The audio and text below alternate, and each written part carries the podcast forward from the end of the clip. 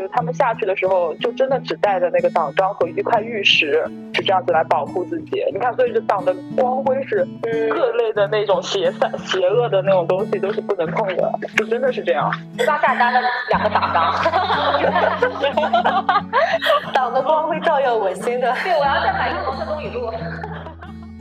Hello，大家好！相信大家生活中常常会遇到很多未解之谜，而我们的播客没有答案，就是一个企图来解答看看，但实际最终也不会有什么标准答案的闲聊播客。今天我们这一期节目就是蹭一下我们就要开始的七月半中元节，又要来讲一讲神神鬼鬼的、奇奇怪怪的各种，包括我们可能一些开脑洞联想出来的一些话题。先做一个自我介绍，我是呱呱，嗯，我是一个灵异故事爱好者。之前有一期我讲过，就是我们大发跟我是大学同学，然后很多人间的八卦是他跟我讲的，但是很多阴间的故事是我跟他讲的，所以我就是一个非常 喜欢听这种鬼怪故事的人。大家好，发发是一个差点要被抓去当那个人间菩萨的人，呃，现在没有，现在还在凡事做一个带货的博主。我是宅宅，我是秉承着坚持不把晦气带回家，只要录这种灵异节目就必然要在公司约会议室的宅宅。我自己在凡世间遇到的或听到的灵异故事，已经在上一期节目讲到了。如果有朋友没有听，可以移步上一期。啊，非常精彩。就会今天特邀了一位。东北的嘉宾贤仔，让他讲一下东北的邪门往事。欢迎欢迎欢迎，此处有掌声。欢迎 新朋友。嗯，我是仔仔，我是一个差点被抓去做出马仙的人，找了大师看，说太丑了，人家不收我，然后就逃过了此劫。这还看长相，不是应该看灵魂吗？他他出马仙这个是要看你的生辰八字，然后也是要看长相的。然后人家写就是看八字就是相中你了嘛，然后但是后来因为长得太丑了，然后被人家退回来了。没想到啊，这也要看颜值，这个人可太难了。颜控的世界，辟谣一下，奶奶是大美女，不知道为什么，可能阴间的审美跟阳间不一样。那他们整容的收不收呀？我觉得不收，肯定就是方式跟咱们不一样。好的，好的，然后我们就嗯开始吧，嘉宾来 开始。我先讲也可以的。其实我不会上网查这些东西啊，我讲的都是我比如真的见过的，以及发生在我发生在我朋友身上的。嗯，像东北它那个地方，可能因为天寒地冻，然后有有长白山这种地方，所以它那边就是有很多地仙，就我们那边就叫出马仙。一般就有就是像黄呃狐黄长白灰，就是狐狸，嗯黄皮就黄鼠狼蛇刺猬，然后还有就老鼠，这些都是地仙能修炼成仙的。然后这些他们属于地仙嘛，然后身份不够又不能呃。升升天那种得到成成仙上不了天庭，所以他们这些大仙就会在民间寻找一些弟子，然后附在附在这些身人的身上，然后给大家看事儿，所谓的那种积功德吧。所以我们把这种仙叫出马仙，这是一种官方的说法。然后在我们当地呢，我一般就叫大仙儿，大仙儿找大仙儿看看事儿。民间找这个弟子是看比如生辰八字呀，或者是看这种长相的。嗯，他们找这种弟子的方式一般就是恐吓或者是哄骗嘛。恐吓就是缠上你，可能你每天都做噩梦呀，或者总生病呀这种。然后或者是那种托梦，托梦给你，许诺给你一些富贵啊或者什么的。我小的时候大概十几岁的时候就总生病，然后这种生病是看不好的，你去医院就是怎么也看不好。然后就晚上做噩梦，然后在家也不吃饭，会哭闹这种。然后我们家人就是这种正常去医院是看不好这种毛病的，就会找一些。我们家那边所谓的大仙儿来给看一下，然后就会有就找到一个比较厉害的吧，他就说是像我的生辰八字就被人家相中了，应该是一个男孩儿，但是出生的时候就生错了，生了个闺女，但家里人肯定是不同意的，不让家里的这个孩子成为这种出马仙的，就很，因为我们当地是会说出马仙这种仙就十残九破，他如果要不然就是天生有残疾的，或者是你。当出马仙之后，就会有残疾，或者是身体上会有一些残缺啊、生病啊这种这种事儿，所以大家家里是不允许的。然后家里就找很多人看，后来找到一个大仙儿，大仙就说说，嗯，没关系，说孩子大一大就好了，因为现在他只是看中了你的这个生辰八字嘛，但是现在孩子小还没长开，说长大了人家就会觉得你这孩子长得太丑了，就不缠着你了。真的是这么说的，就是说你这孩子长得太丑了，就不缠着你了。然后就教了一些方法，就回家拿比如葱葱的那个须子呀，还有一些大蒜呀这种，就气味比较重的，回家拿土，还有什么沙子烧完了之后，比如敷在身上，或者是抱着睡觉啊这种，就是像告诉他们说我们不想去，就跟他们商量嘛，就我们不想接这个活儿，我们也不想去，就你们走吧，我们这个孩子也不合适啊，就这样。后来。大了之后就好了，这个毛病就好了。但是我有一个朋友，他就是出马仙，他小的时候也是会经常做梦，一反常人的那种那种状态。后来他等等到我们大学毕业的时候，那个就闹得比较严重，家里就是找个大师给他看嘛，说那个人家就不想等了，说你必须出马给人家看事儿，就我们属于看事儿就当于算命嘛。然后说必须给人家看事儿，要不然的话就会一直闹他。但是这个姑娘她没没结婚，然后家里就不允许说这种，因为这种在我们东北是就不是个正当职业。一旦有个姑娘在没结婚看这个东西，就嫁不出去了，就不会有人家愿意娶你的。这种出马仙家里是会有空，一般会空出一整个屋子来供这些神仙啊，就各路神仙这种，然后就嫁不出去了。家里就跟他商量说，那你等等等我们嫁就是嫁出去了，结了婚了，我们再再替你出马看这个事儿。然后大家也同意了，然后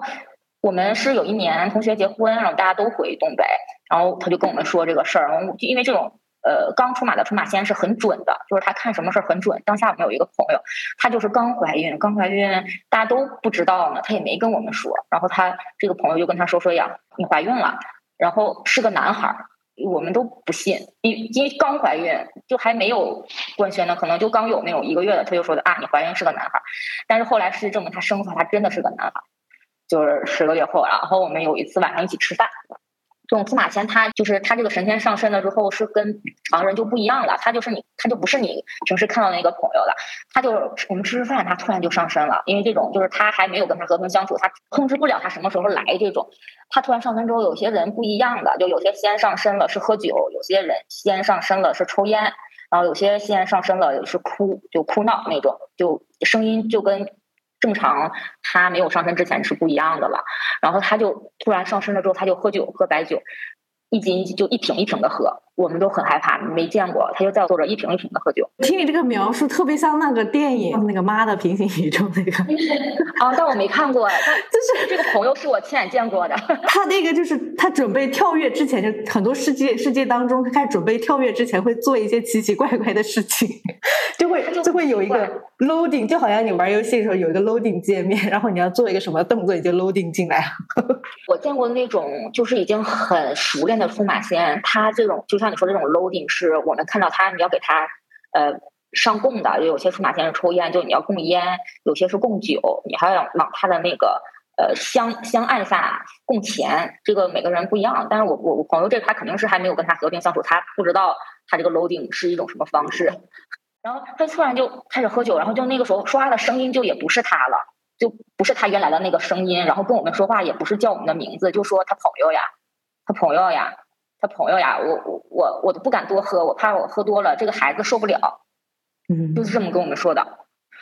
然后就因为我们从小就见过，所以我们也不怕这个东西。然后我们也知道他这个情况，就那就就正常和他聊天。然后他突然对着我们一个另外一个朋友就说：“哎呀，你这个孩子心里边苦啊，你你为什么这样呢？你怎么就不走正路呢？你不要再跟他联系了，什么什么的。”然后我们就很奇怪，他为什么突然对我们一个朋友就这样说话呢？后来事后我们跟这个朋友聊天，确实是这个姑娘当下和一个有家室的男人有纠缠，哦，然后他就跟这个姑娘说说你不要跟他纠缠了，什么离他离开他啊什么什么的。但是当下我们不知道呀，我们也不知道这个我们这个朋友确实跟一个有家室的男人纠缠。但事后看起来，我觉得很可怕，就有一点，有一点诡异。这样是不是毫无隐私啊？就是对于一个普通人来说，就是好像在这些人眼里，就是没有任何的隐私。但他们也不是瞎说的，他们不会瞎说的。嗯，因为这种就是为什么说他们就是十残九破嘛？因为这虽然是就是什么呃扶危济贫来积功德，但也是泄露天机呀。对对，嗯，他们不会瞎说的，除非你是要去找他，你是要给他。进那种贡品的，就烟啊、酒呀，就看他要什么嘛。你看他每个数码仙不一样，然后他就，因为他这个属于刚刚有这么一点点苗头，他也没有，他他现在在家也没有数码看事儿，但是就有的时候可能那种频道没切好，就就进来了。然后，然后，嗯，然后他也不多，就他喝了两瓶，就将近两瓶白酒，他也不喝多，就很正常一个人，坐在这跟我们聊唠嗑，他朋友呀什么什么的。后来我们吃完饭回到回回家了，然后这个人就想走，就是这个仙就像走了一样，然后朋友就开始喝多了，就是好像刚反应过来那两斤白酒就开始吐啊，然后那个那个上了酒劲儿才才那个什么，就当时我们觉得挺诡异的，因为我们从小都见过，所以也不怕。这个其实跟我们浙江这儿也也差不多，年幼的时候容易招这些东西。但是我我这边碰到的这些就是村里的老头老太了那种感觉，就是他，但是有一些就是感觉，呃，自己他们好像自己没有什么太大的事情，但是那个家里人什么的，好像会有一点问题这样子。但江浙这边也叫出马仙吗？还是有其他的称谓啊？嗯，湖州话叫青巴，好像会比较多一点。哎，对，是的，嗯，就是木甲或者说是，就是一个反正是这样的词，但是我没法对应到是不是叫出马仙这样，因为因为我们这边可能方言吧，我也不太对，不知道它什么字，什么字，嗯，对，然后嗯，还有的就是那个我之前。上一期播客里已经讲过的，他们那个就是，呃，湖州有个先例排行榜的，然后就是他们说，什 么第一名叫什么，嗯，就是什么胡三太爷，然后还有什么什么娘娘，还有什么大将军姜武大将军这样，反正也挺神奇的。哇，你这个真的是知道了我完全不知道的东西。我就听我外婆、我我我妈他们好像以前经常会去说，但是从来不会跟我们小孩说。说哪里哪里什么双林啊，有一个呃木甲，或者说是什么清八很厉害，然后很多人找他去算。啊，说现场看到有一个就是直接就上身，然后说那个人就就突然肚子变得很大，就是整个人泛青紫，然后说就是被上身。出马仙就是这样，因为出马仙有个叫长仙，就他那个是蛇仙，就是他蛇仙上身那那一刻，他就能整个的吞鸡蛋，就一筐一筐的吞。就像这种长仙，你要去看的话，就要给他带鸡蛋，他会他会整个的吞。这种正常人怎么可能连皮一个一个的吞下去呢？对，我就觉得像就是这种异于常人的行为，肯定对自己本体啊肉身肯定是有一定的伤害的。所以嘛，就是十残九破嘛。然后我们小时候还听过说这种南方神、北方仙、黄湖。不过山海关，就是这些出马仙，他是不过山海关的，就都在东北那边。嗯嗯，那反正我们这边好像叫的就嗯不太一样。然后他们的话也是，就因为我是见过的，就是我，而且我经常去，因为他们想收我为徒。然后我我我说我我说我迷恋这个城市，没法做这行。然后还有网上还有不止人来一个人来说，说我应该去学风水。可是我是一个连东南西北都分不清楚的人。然后。他们是这样的，就也是一个堂口，就是然后上面是挂着一个黄色的布，然后是看不见的这样子，然后上面是堆满了贡品，然后还有是看香的，就是你点那个香，从你这个香的那个长短高低，然后它的燃烧情况来判断你这个什么事情的一个趋向，这样也有。可是以非玄学的角度来看，如果三根香在同一时间点燃，不应该燃烧的长度是一样的吗？哦哦，不太一样哎，就有一些真的是就是从高到低，然后有一些是中间好像很高，有一些反正就是还还还有些会断掉，然后还有一些人就是，然后我还看到过一些是点香烟的，就是拼命的往那个呃嘴里面塞一根很长很长很长，就他那个香烟是这样，就是你点一根，然后再点一根，再点一根，再点一根，然后就很长的一条烟一样，然后就一起吸，然后就变了个人，这样子也有的。因为刚刚仔仔说，呃，如果蛇的出马仙上身之后会生吞鸡蛋，我想到了就是《妈的多重宇宙》里，其中有一个 loading 的情节是，那个男性要去把肛门塞上那个，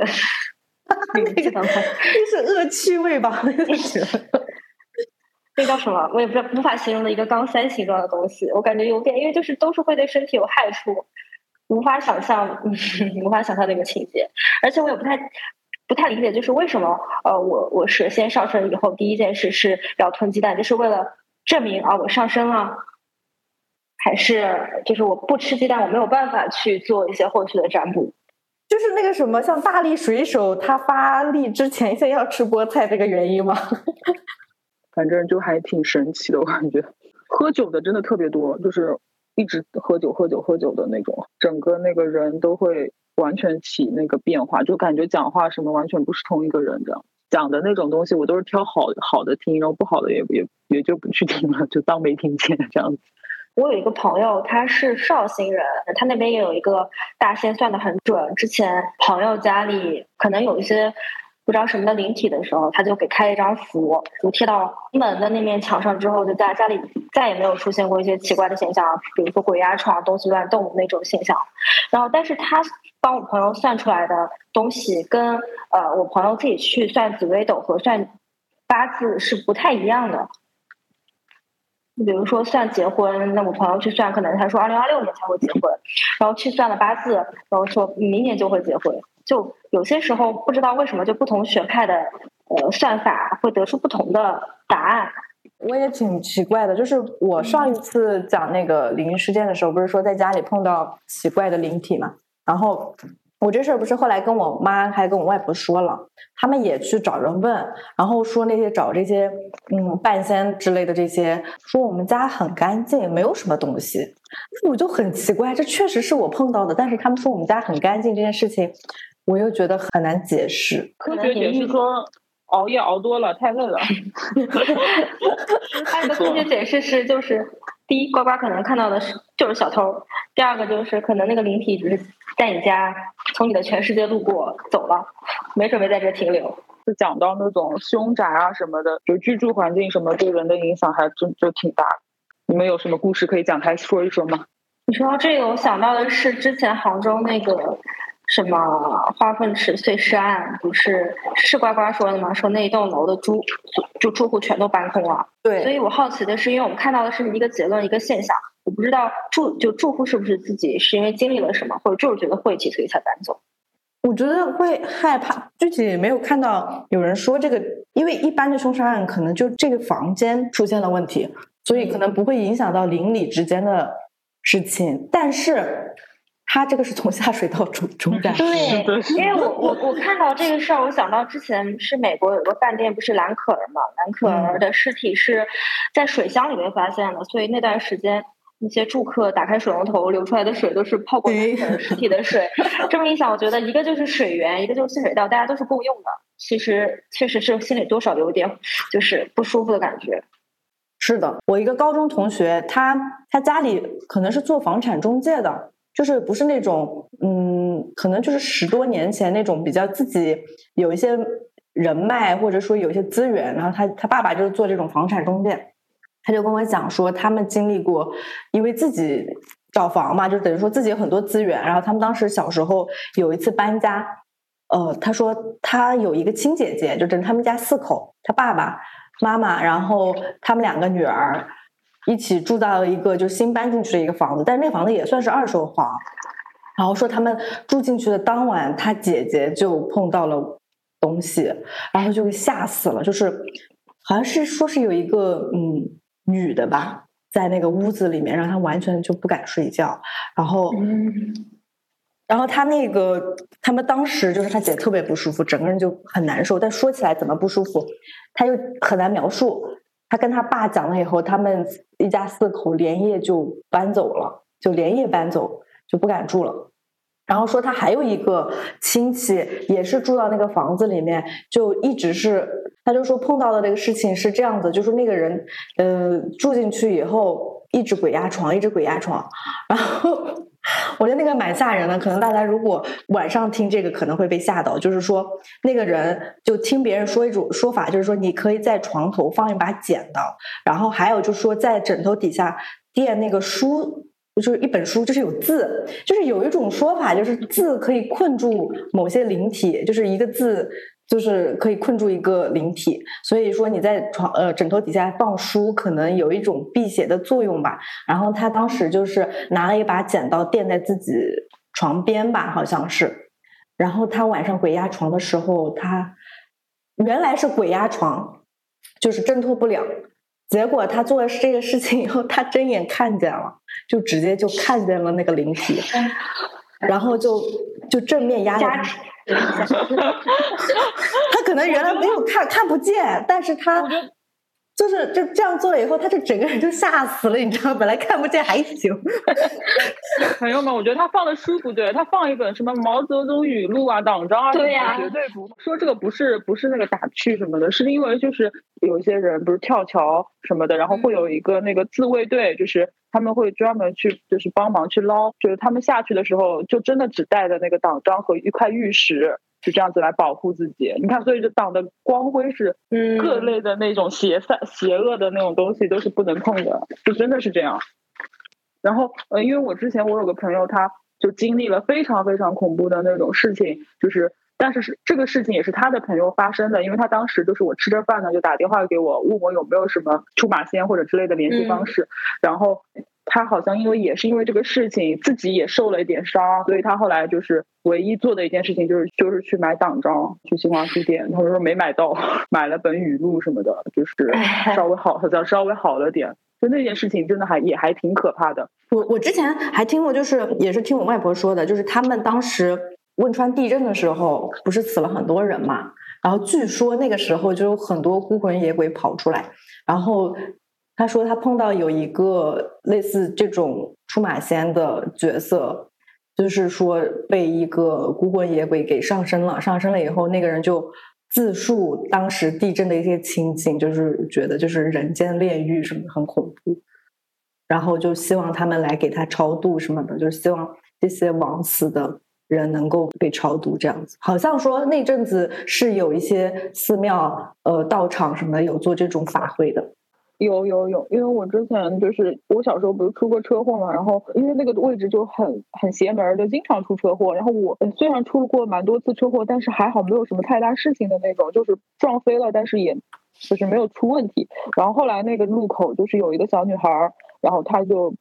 呃不幸那个了以后，但是如果是出车祸的话，不是也没有那个嘛。然后她妈妈就很很想她，然后就也是找了一个。呃，这样子的，然后这个小女孩就一直在哭，就是就想妈妈什么的，然后就也也挺很很惨。就我是第一次听到这样的事情的时候，就是就是原来就是觉得大难不死还是。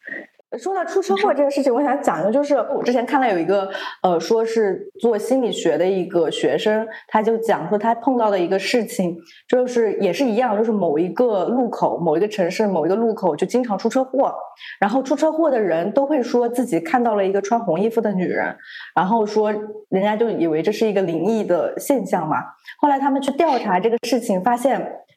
不是。他说是这样子的，说是一种呃视觉残留现象，因为他们去调查后发现那个路口边上有一个广告牌，它是一个非常亮的一个绿色的一个柱子还是一个东西，然后就是因为人如果看到那个东西呃久了以后，它不是会有反色嘛，会在停留在那个视线里面，所以过这个路的人都看，其实看到一个就是反色的一个红色的东西，都以为是一个就是鬼魂。然后，但实际上不是。举了一个另外一个例子，比如说，为什么呃手术室当中所有医生穿的衣服是绿色的？就是因为他在做手术的时候，那个人体器官什么血液都是红色嘛，所以他为了防止出现这种呃视觉的残影，会影响到这个精准度，所以他会做一个反色的颜色去补充。防止你出现这种视觉残留的这种影像，所以我觉得哇，这个事情好科学，这个解释就变得非常的科学，走进科学了。但我刚刚忽然想到的是，就是如果呃警察判案的时候，也可以直接让那种冤灵的灵魂去降到。刚什么就是什么洛观洛洛观音洛还是什么这样的大师身上？那不是观落音，对，呸呸呸，观落音的大师身上，那岂不是这个案子会很快的就能找到线索，能破案？南京那个南京那个真的找过，他们说，但是找不了。南京碎尸案是吗？呃，对，那个他们说，因为那个受害人被千刀万剐了，连魂魄都没了，完全看不了。走进科学那个那个那个节目真的特别逗。就是啥啥案件都有，最后真的还都挺走进科学的。但那个是走进科学没有办法解释，还有一个人的那个凶杀的那个被凶杀的那个经历，包括那个凶手投射到了另外一个人的梦里面。嗯，就对，就是另外一个人做梦的时候就完全梦到了一个人就是怎么样被杀害这样子的。然后这个好像是当时这个节目没法没没有办法解释的一个走进科学的一个案件，当时。还有很多走进科学的案件都是 都是乍一看好灵异啊，就是就是什么遗像上面经常会出现水珠，又又突然间没有，后来发现是什么加湿器没关什么，还有说什么老汉。老汉什么几年没有喝过水，但却健康的活着，原因是因为他每天饭前都会喝一碗汤。我看到了，什么啊？我之前还看到说什么呃，什么某个小区电梯门口，所有养狗的人，那个狗路过都会朝那个地方叫，朝那个电梯叫，然后说大家都以为是灵异现象，最后发现那个电梯漏电。就是人 感觉不到的，感觉不到的这个。嗯，对，有，还有还有说那个水里面总是有种酥酥麻麻的感觉，就觉得很很神奇。然后走进科学节目组说漏电。哦，还还有还还有一个那个老妇人说她经常可以不吃饭，就经常不吃饭，然后后来发现她半夜偷偷吃东西。她好像是在梦游的时候会偷偷吃饭。是的。哎，姐姐还有什么故事吗？就是我上大学的时候，有一天中午在那个嗯在寝室睡觉，然后我就感觉到有人摸我的脸，就因为中午嘛，大家都在寝室睡觉，然后就有人摸我的脸，然后摸脖子，就是这种，就是能感觉到有一个人伏在你的那个，就是像一个那种，就是那种感感受啊，一个人伏在你的床上看你，然后还摸你的脸，然后我就觉得挺吓人的。然后后来我醒了之后，这个事儿我就以为是就像那种什么做梦啊、鬼压床这种。然后等到晚上睡觉，我还是觉得有一个人就站在我的床边儿，然后俯瞰我，然后就就跟那看着我，但你睁眼就是什么都没有。然后那那一周可能大概有一周的时间，我每天要坐在寝室，就莫名的不开心，情绪不稳定，然后哭，就有这种，我觉得肯定是有问题的。然后我就找家里人在家里看嘛，然后家里人就找人看，说是家里的先先祖，就先人已故的先人，然后想想想晚辈了，想这个小孩了，所以回来看一看，但是。这种太阴气太重了，我我这个我受不了嘛，所以你就闹毛病，情绪不稳定，然后你还能感受到他在你身边，然后后来就教了个方法，说那天晚上你送一送他，你跟他商量说那个别别想我了，你你回来看我，我挺难受的，你走你走吧，然后就晚上几点几点开开寝室的门，然后给他送走，关门的时候就头也别回，就上床睡觉。结果那天就真的再也没有过感受感觉，就别人站在你床边儿，但是我觉得这事儿挺挺吓人的。那你在做这件事情的时候，会不会也很害怕呀？就就还好吧，因为寝室寝室人都在，有七八个人呢，就也不害怕。然后很神的是，我的这帮小姐妹也没有人害怕，她知道哦，就你们家人来看你了，跟我们有没有关系？哇，心好大！对，就可能因为我觉得东北人一般都迷信嘛，他们就觉得你们家人来看你了，跟我没关系，我又感受不到，我又不害怕，无所谓。嗯。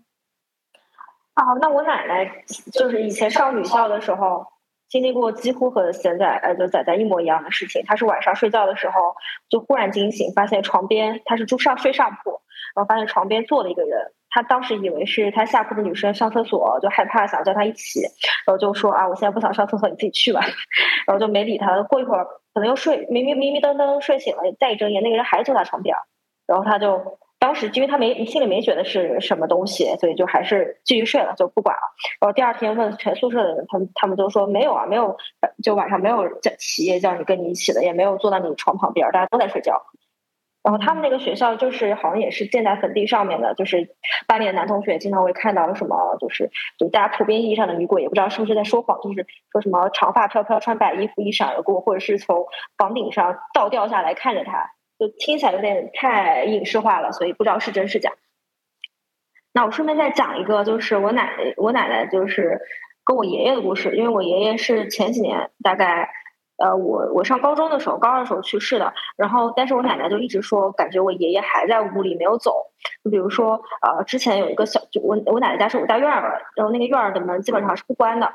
或者破应该是不落锁的，所以基本上是你可以直接从院子开门进主卧。然后有一天晚上是有小偷进来，然后小偷拼命拼命的踹那个门，但怎么都踹不开。然后呃，那个门好像自动做了一个锁一样，然后就好像当时警察来的时候说那个门呃就就悬着一条线了，不不知道为什么好像就锁上了，就悬一条线。他其实再用力轻轻推一下，他就就能打开的。但是那个小偷至少踹了半个小时都没有把那个门踹开，一个没有落锁的门，但好像。最终却感觉落了锁，然后我奶奶就一直说是因为我爷爷在保佑着他。然后之前还有一次是，嗯，就是奶奶年大了，就是烧水睡午觉，就就忘记烧水这件事了，就直接睡午觉。后来水就把煤气给烧给浇灭了，所以就导致煤气泄漏。然后他我奶奶就半睡半醒之间听到有人很用力的在砸卧室的门。很用力，咚咚咚咚咚砸了一二十下，把他砸醒了。然后他醒了之后就闻到有一隐隐有一股煤气味，因为卧室离厨房还是有点距离的。他去厨房看，发现煤气可能已经泄了一会儿了，他就赶快把煤气关上，然后把窗户开开。就这种呃，你说呃可能也在，但你又看就他老伴儿在那又看不到实体，但通过这些就是小事儿，就却感觉好像确实是有人在保护着他的这种事儿。所以我奶奶到现在还。就在前几年还没有就是老年痴呆之前，就一直说爷爷是在他身边的，好感人。对，哦，就就我之前呃看到过一个也是这样的，他爸爸就是没了了，然后但他们家也是经常会有一些感觉那个门锁什么的开门的痕迹啊，然后感觉每次每次都有水渍啊什么的，然后就去问了一下那个，然后他们就他说就是你爸爸放心不下，然后。他们好像用的是那种撒米还是之类的撒米还是之类的方式，然后就能看到那个真的是有那个清晰的脚印，就是很就是惦记他们的那件事情是他们家那个锅子里就是炖着，就他爸给平时都是他爸烧饭打扫什么的，他爸那个他们也没发现，就是那锅就是炖的那个东西就已经已经有点腐烂了还是怎么样，就是呃然后就他爸就一直担心着这锅东西，就是所以就一直在家里。就是后来把那锅东西弄走以后，然后他爸爸就再也没有出现过。听说这种如果他不走的话，他是有代价的，是不是？就是对，好像是有有有这种，就是他，但是他爸就是担心他们这个这个，就是母女俩抱头痛哭。嗯，就他爸还惦记这种，真的是很让人心酸，就是让人很很那个，很想哭。嗯，是这种感觉。听了翟翟这个，就想到这个。那我再分享一件，就是我我这个只是衍生猜测的，就是之前就爷爷去世之后，我去收了他的遗物，就收了他戴了大概十几年的一个老花镜，那老花镜他戴的已经右边的镜架呃。就是眼镜架已经掉了，所以我想说去做一个全面的清洗，然后把他的遗遗物带回家。然后那家眼镜眼镜店是一个老夫妻开，那个老夫妻是一直对我都很和气，因为我从小近视，有时候会去他那里配眼镜什么的。但那一天我把我把我爷爷的遗物带过去的时候，老夫妻就一直在骂我，就是说啊，我这我这里不不帮你搞这些东西，你快滚！就真的是快滚！就讲还有很多非常难听的话，甚至说我骂我家里人，就很突然，我我都不知道发生什么事情了。然后后来我就拿着爷爷的遗物走了。就是我不知道他们当时是不是看到什么了，或者是在遗物中能感受到什么，反正就是不帮我处理遗物，我也没有说那是遗物，反正就是一个看起来有点年呃用了有有点年纪的眼镜而已。嗯，是前几天呃忘记在哪个节目里面听到的，就是挺神奇的。那个人他说他是学那个就是入了道教的嘛，他是就是有证儿的正儿八经的道士。他当时就是建议大家不要在中元节乱烧纸。他就是这个说法，就是你要烧纸，你可以去坟前烧，但是你不要随便找了一个地方，就是或者地广人稀或者犄角旮旯的地方去烧。他说这样很容易招招到孤魂野鬼嘛，而且他说这个事情就是说你在这边干这些事情就露富了，你知道吧？就是你 你就露富了，就会有人来找你。他的师傅处理过一些事故的时候，就碰到这样的人，就是他其实没有做任何错事，只是因为呃。可能做了这样的事情，被这些灵体看到了，就觉得你可以帮我，或者说你有东西，我可以就是有求于你。后面就是说，他要不就是去道场烧，你可以去寺庙或者说道观里面去有这样符的，然后你写上一张纸，然后上面写上收件人，但是千万不要写你的名字，就是所有烧往阴间的东西不要写阳间人的名字，这样对你是不好的，是有损你的呃就是身体的。有一次跟那个师傅，师傅都不看，他说你在那烧吧，就一打黄纸，反正什么这些东西在那烧，就就烧着烧着，他烧完上一叠就要烧下一叠的时候，他师傅就说，他说你等一下，他说你看一下你那个那个寄件那张纸，你等于说那个信封嘛，他说你看一下那个信封，就跟窗口一样，就是收钱办事儿的嘛，而这个人的钱你给他退回去，他说为什么？他说，呃，说阴差来说底下没这个人，就白烧了。然后他说啊，他说就是应该说底下没有这个人找查无此人，所以把这个钱退回退回给他啊，就这么回事儿。然后这个人呢，他就是看了一下这个人，他好像还认识，然后就去找这个人，他就说，他说你上那个烧纸啊，我们没烧成功。我们师傅说了这么一句话，就挺奇怪的。你你们家里有没有什么呃背景，就是这个背景故事了解一下？呃，他的亲戚还是什么，他妈还是什么，反正就是呃说。说是有这么回事儿，这个亲人去世的时候，就跟他们家里人说了一句：“他说你们在我出殡的时候把这些东西烧了，以后再也不要给我烧东西。”他说我不会去那个地方，他就说了一句：“我不我是不会去那个地方的，所以你们不要再给我烧东西了。”就是好像他是有一点道道行的，就是可能他脱离了这个呃，就是轮回。所以就跟他们讲了这么一件事儿，然后他就整个人就很震惊，就就跟他的师傅，他师傅就说：“他说是不是很有意思？”他说：“对。”他说：“那你要不要学？”他说：“学。”就是就是嗯，挺有意思的一个故事。今年清明节还是什么时候？就是真的第一次自己烧纸。我以前就在家里从来不掺掺和这件事儿的。然后我外婆就是就小的时候，大家就觉得小孩容易招，所以就不会参与这些事情。第一次烧这个纸。真的还挺挺奇怪的，我我就学人家，不是在那种呃北京这边，就是很多都是在马路上，就十字路口找一个角，然后画一个圈烧嘛。我就嫌那些人好多啊，人就很多，堆在一起，然后这个圈画完层层叠叠，就是我觉得不太好。我们找一个僻静的地方，找一个就是稍微人少一点的十字路口的角落。刚开始没有开始烧的时候，那个风没有那么大。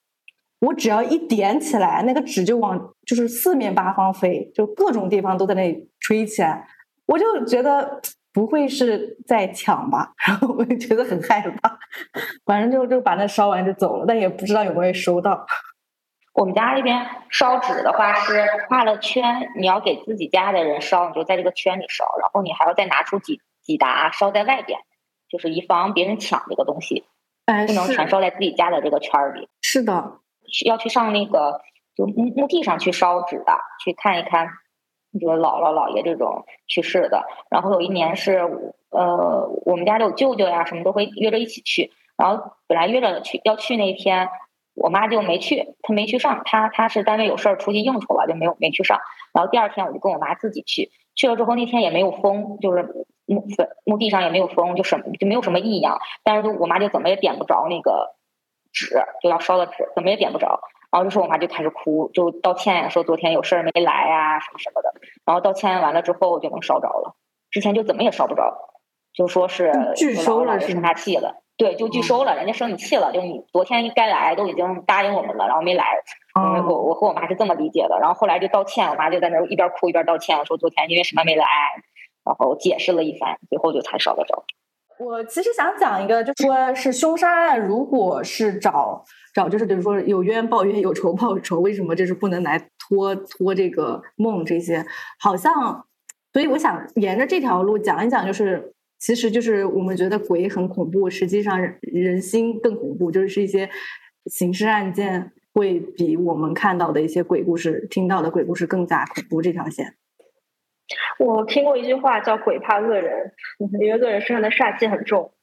鬼反而不敢靠近。有哎，他们说是这样的，有一个那个凶杀案，就是他他杀了很多女孩子，就是那种叫什么失足妇女雨夜杀，香港的。对对，他不是还改成了那个电影了吗？就是呃那个《踏雪寻梅》，对吧？然后他那个后来。就是他们说，就是就这这个不是真实案件改编的嘛？然后有那种阴阳眼的那些人，真的能看到他。他虽然煞气很重，但他身边全都是那些冤魂，就是这样死死的盯着他，全部都是就就好，就他那些受害者，就是因为是也是被他近不了身吧，就是没有办法，就进，因为他进不了身，他煞气真的也很重。然后那些人就这样死死的盯着他，因为他们也是被他很残忍的手段杀害的，好像也是入不了那个。轮回还是怎么样？然后就真的只能这样死死的盯着他。嗯，天哪！嗯，我是好像听说是有这种法则吧，就是就是被杀的人是没有办法去报复就是凶手的，因为他可能就是就是被制约了，被制服了。你生前都没有打过他，你死后更加没有能力去制服他了。然后，嗯，你们看过那个就是那个昆。迟延对不对？对啊，嗯，对，好像叫就是韩国那个精神病。对，有讲到那个朴槿惠，哦就是他那个故事，那个恐怖片儿，就是把他这些什么邪教啊，包括他不是说那个朴槿惠当时被扒说他爸什么有一个什么精精神病院。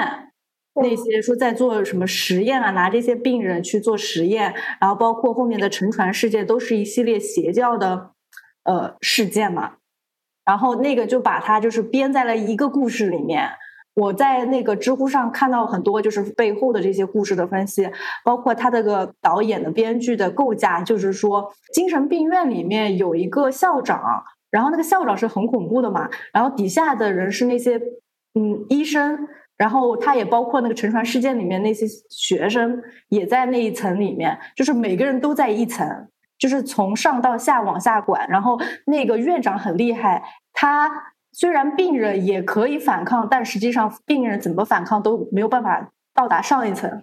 就是就是有这种一层一层的层级的制约，剖析的还蛮精彩的。就是如果感兴趣，可以去看一下，知乎上面有很多关于这个电影的一些分析，包括它背后的真实事件的一些分析。很多名人都是在那种邪教组织里，其实都是头部组织、头部领导者的身份，什么康汤姆克鲁斯。啊。我我记得有一阵子，呃，就是水果姐的名气不好了，好像就是说她好像疑似进了邪教，什么。我靠！就是他这个人就看上去真的非常的亢奋，你知道吧？就是非常的亢奋。然后他每他有一个 MV 吧，好像说就是把自己做成了一个汤。哦，我我我记得就是有一度啊、呃，美国那些 diva 就什么呃 Lady Gaga 呀、水果姐呀。什么？他们都会拍那种类似于邪教祭祀的类似于那种情节的 MV，我同时看过。对，那个 MV 我看了，虽然它那个画面非常的鲜亮，就是饱和度很高，因为它整个人都是这种画风嘛，饱和度非常高。然后什么红的、绿的、黄的这种颜色，然后它整个故事就是把自己洗洗刷刷，然后放那个汤煮了，然后再端出去。我整个人我就是天呐，我就是。非常的不适，看完这个 MV 就很不适，然后网上就有人在讨论说他这个 MV 真的非常的邪点，就是对，呃，就前几年那个江南布衣事件嘛，不是扒大家扒出来，就是童装上面有邪邪点的那些漫画什么很恐怖，就倒过来放的。主创人那段那对夫妻就是也是加入了这种邪教。然后就就见缝插针，就是搞这种传播。然后你买回去的人都不知道这种事情，因为他如果倒着放，或者说已经已经印花的东西，看是看不出来的。他不是说那个 Beyonce 的，哎，叫什么 If I Were Boy 还是叫什么 I'm Single Lady，倒过来放，其实就是一部邪典歌曲，就是要讲要把我的灵魂献祭给恶魔的这种邪典歌。啊，好像是好像是 Single Lady，大家可以去搜一搜，感受一下。其实任何的宗教，他们都是有这种传播的义务吧，就想把自己福音散播出去。所以，尤其是邪教，他想更加设计触达更多人，所以他多少会把这种东西在一些很恶心的一些，就是你完全不知道的情况下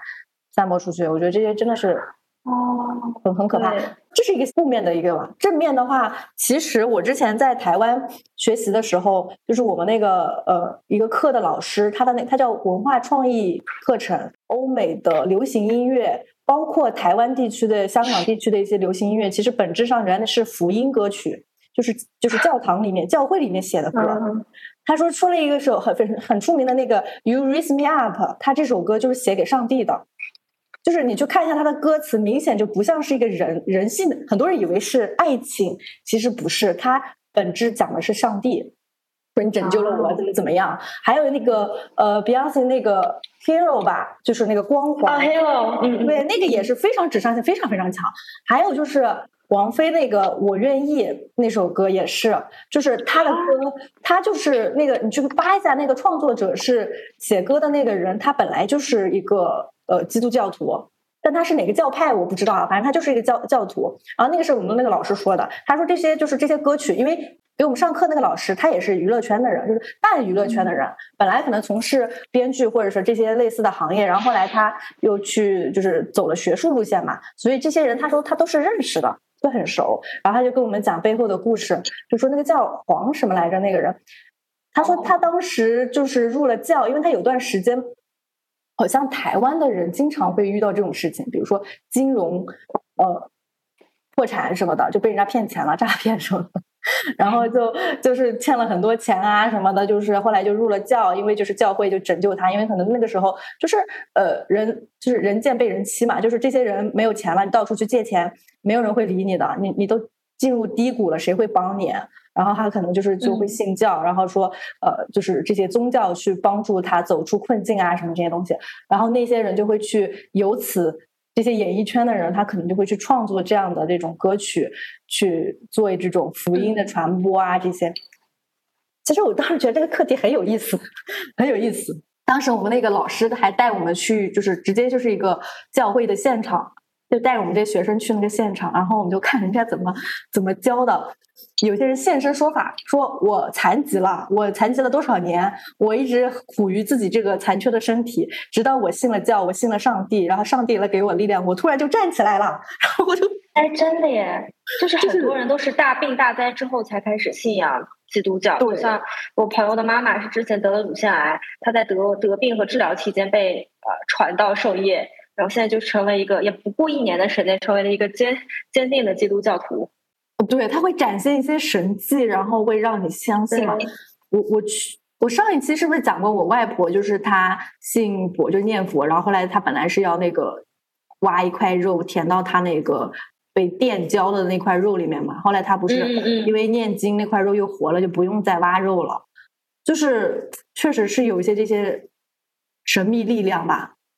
所以有一些邪教肯定也有它的一些很可怕的一些魔鬼式的这种东西，会对人产生一些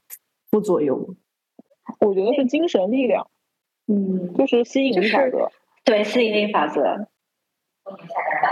呃，宅宅，你要说你那个丹霞地貌吗？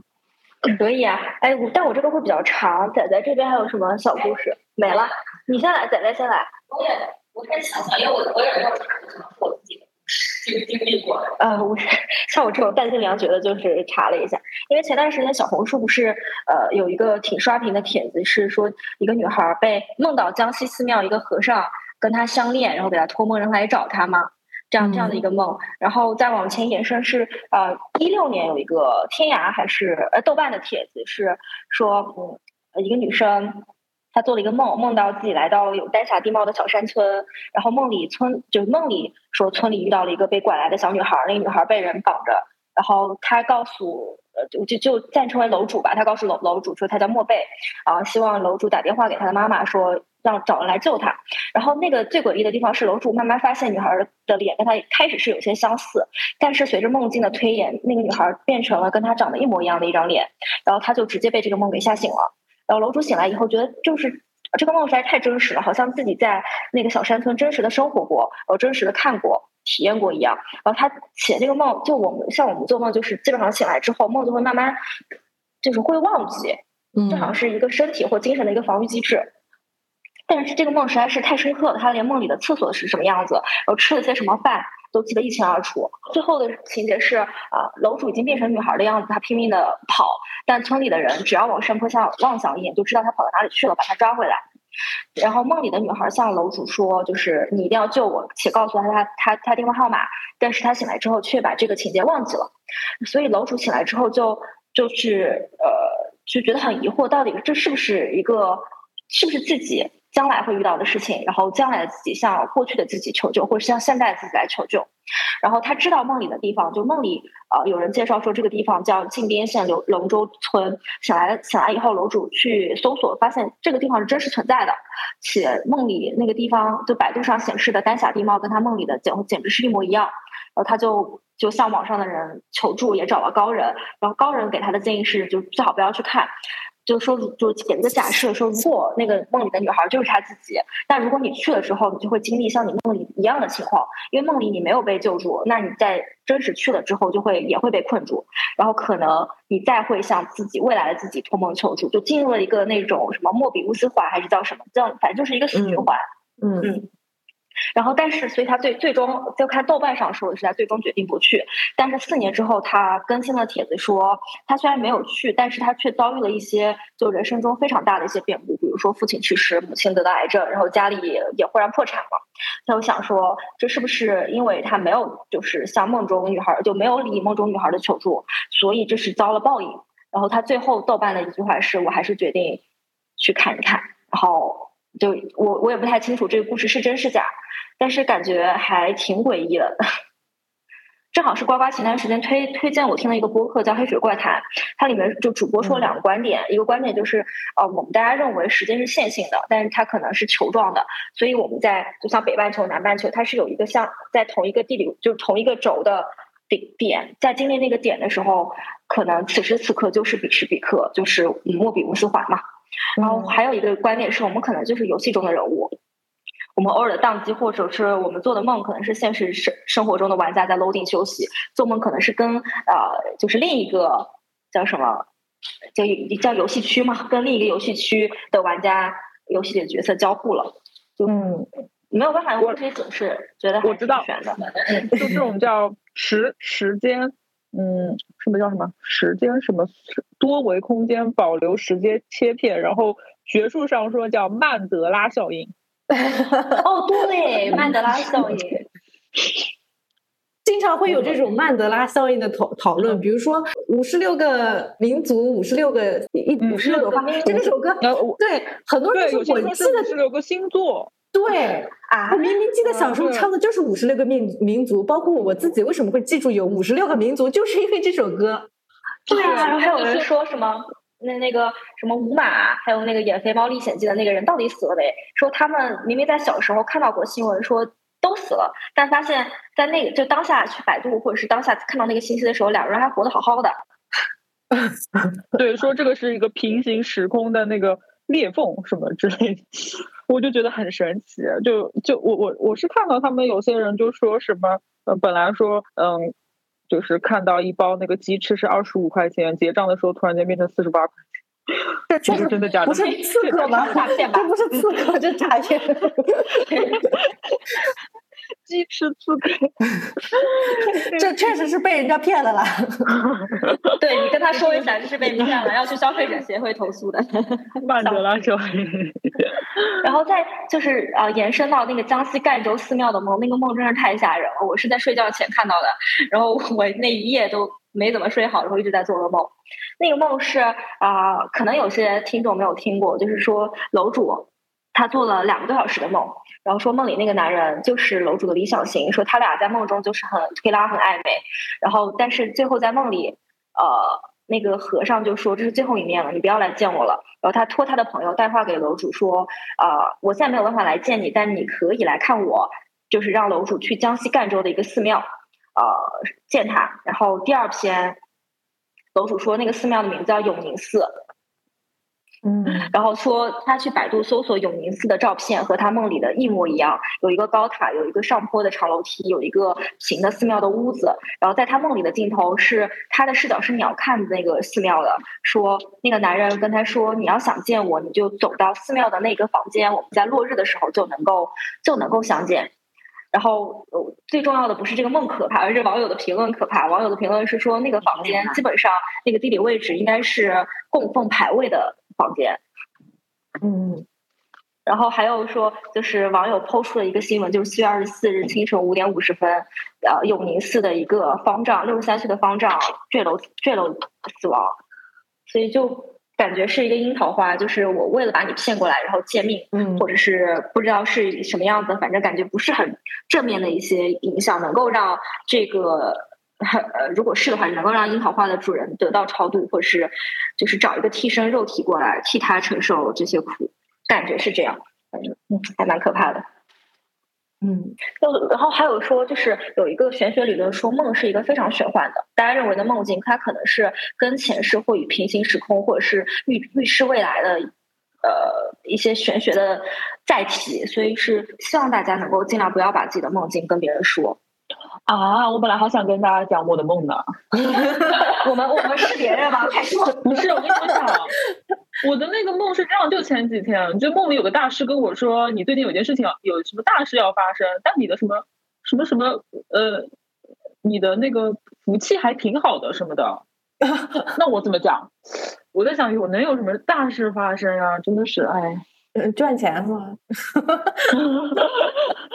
就就好奇怪啊，我就内心忐忑不安。这几天一天到晚在做梦，然后这几天很难入睡。我每天做，我每天睡觉都是四五点钟睡的。然后我在我的还在小红书上查看，到底怎么样才能快速入睡。他们说有一个叫环阳卧感，然后哦，我知道那个 环阳，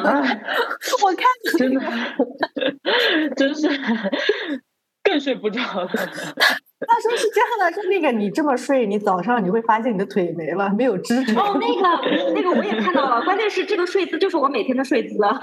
真的环假的？阳卧就是我每天的睡姿，就脚脚掌相对，然后手伸到枕头上面，就是我每天的睡姿。我真的自从这么睡之后，真的睡得好香。沾枕即眠，发发你真的试一下，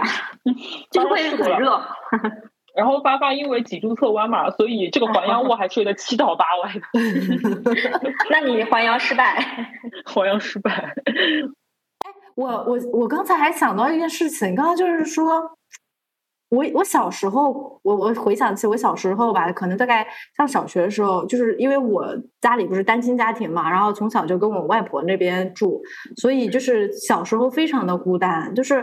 呃，情绪真的非常不好，就是非常希望有一个能说话、能陪伴自己的人。然后我就怀疑自己当时就是有一点精神分裂，还是怎么回事？就是幻想出了一个哥哥，你知道吗？然后就就是睡觉之前就幻想出了一个哥哥，然后陪自己。你知道我前阵子问我妈，她那天我看她说是呃那个什么捐钱给庙里捐钱，写什么东西，发了一张照片给我，就是我妈写了个什么什么英灵。我说你有什么英灵啊？她说他堕过胎。我说啊，我说我活到现在我第一次知道你堕过胎。他说我们那个时候又没有什么避孕措施的，所以总是会有这种问题。我现在想了一下，不会吧？应该不会吧？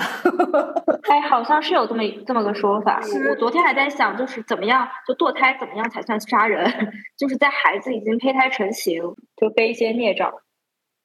而且就是我后面我也是长大了以后才知道，就是我外婆跟我们讲过一个故事，说我姐姐本来还有一个弟弟，因为不是当时计划生育，然后我舅舅舅妈都是那个党员嘛，是不可以生孩子的，所以就给他打掉了。然后我外婆说她本来不知道他们要打胎的，本来就想留下他们，就是没有她完全不知道打胎这件事情。然后她说她晚上做了一个梦，梦见一个小男孩跑过来说喊奶奶奶奶救救我。然后她醒了以后。就给他们打电话，他说你们是不是去堕胎了？他说是。我后面我我那个舅妈就是她一直身体不好，包括失业，就是家庭后面也也破碎了。后来我听说她好像我舅舅不是很好，有点渣，他他打了不少胎。所以所以现在我那个舅妈算是半出家的状态，就是她就一直在赎罪。但是为什么男的不用赎罪呢？我就很生气。好吧，避孕套拯救世界，拯救女性。但避孕套的避孕率还没有的就避孕药来的高哦，但是概率还是比较大的，百分之九十多少好像是。是的，是的，是的。仔仔应该还有故事。我前年的时候想在那个哈尔滨买个房子，然后我们就去看了也相中的那个房子，但我很迷信，我就想找一个这种看一看，帮我看一下这个地方合不合适。然后我就去跟他说，我说我在哈尔滨相中了一套房，然后我也没跟他讲这个地理位置是什么样的，然后这个房子任何情况我都没讲，然后他就跟我说，他说那我先去看看，你等等。然后他他他停了几秒，说：“呀，这个地方你不要买呀，阴气太重了，在一个十字路口，还是个桥下边，全都是水。说我这个手一摸这个房子，手上全都是水，这个房子也没有盖起来呀，什么什么的，就讲的就是跟我看那个房子是一模一样的，一个期房，在一个桥下边，然后是个十字路口。其实我什么都没跟他说，他就说他去看看。嗯，看我们也不能灵魂出窍，灵魂出窍。对对，就是我去，因为。”我是在哈尔滨看的嘛，但是我是回我老家去看的这个西安，他就说我去看看，你等一等。我觉得人类的认知还是有限的吧，我觉得不一定一定要说给他冠上一个迷信的东西，只能说对一些未知的东西有一些敬畏吧。大家知道这个夏河吗？就是夏河，他他好像就是呃学道教还是什么？那个喜马拉雅有一期播客就是讲这事儿，有一期就是说大家知不知道吕洞宾这个人？他说：“他说吕洞宾这个人是一个真实存在的人，虽然是在八仙里面，我们小时候看那八仙电视剧，挺帅一个男的。然后他就说他其实是真实真实存在的一个男子，然后是在哪个朝代忘了。说他体验到一个什么事儿，就是他当时好像说是进京赶考还是怎么着，然后说在住的那个客栈里面遇到一个老道，然后那个老道就是意思就是说你有慧根，你跟我走吧，你跟我去修道吧。然后他就当时就觉得就是呃考试仕途才是正道，这种都是邪门歪道嘛，所以他就不信。然后那个那个老道就拉着他。就直接让他去做了一场梦，梦到自己就是高中了，然后当了官儿，然后怎么怎么样，就是好像几秒钟过完了一生，然后他回过神来以后才发现是一个梦，不是他真实那个的。然后那个老道就跟他讲说，呃，如果你不跟我走，那接下去你的人生就是这个样子了，你也体验过了，你就是走走过一遍了。如果你跟我走，那你就脱离了这个世界，你就就是去去去修道了嘛，等于说脱离了这个红尘。然后那个说吕洞宾，他想了一想，他确实觉得也就那样吧，人生也就这样，大富大贵什么大起大落，就跟他走了。然后说跟他走了以后，他就写了一本叫什么叫什么什么书，我到时候写在修 note 里面吧，就写了一本书。然后这本书很牛，传到了国外去，包括像那种什么呃荣格啊，就是那种心理学大师，就德国那些人都看过这本书，就是包括他们的一些学术都是有这个呃背景和影响的。但是在国内这本书不是很火，然后就很牛。他就讲到这个事情，我就想起了，就让人感觉就是，呃，就是我们不是说什么天上一天，地下十年吗？就包括你刚才，呃，我们嘉宾说这个，他去看了一眼，其实他就停顿了几秒钟，可能他真的是从灵魂的维度跳出了这个三维的世界，去了四维的世界，就看了一眼再回来，就是其实是中间隔了一段很长的时间。那实际上我们在我们的现就是现实生活中看到，就是几秒钟发生的事情，很有深度了，让你。我觉得就是其实会往科幻的方向走了，就是就是说，咱们故事讲完了吗？就是最后升华一下，就是感觉有呃深度有了，有了有了。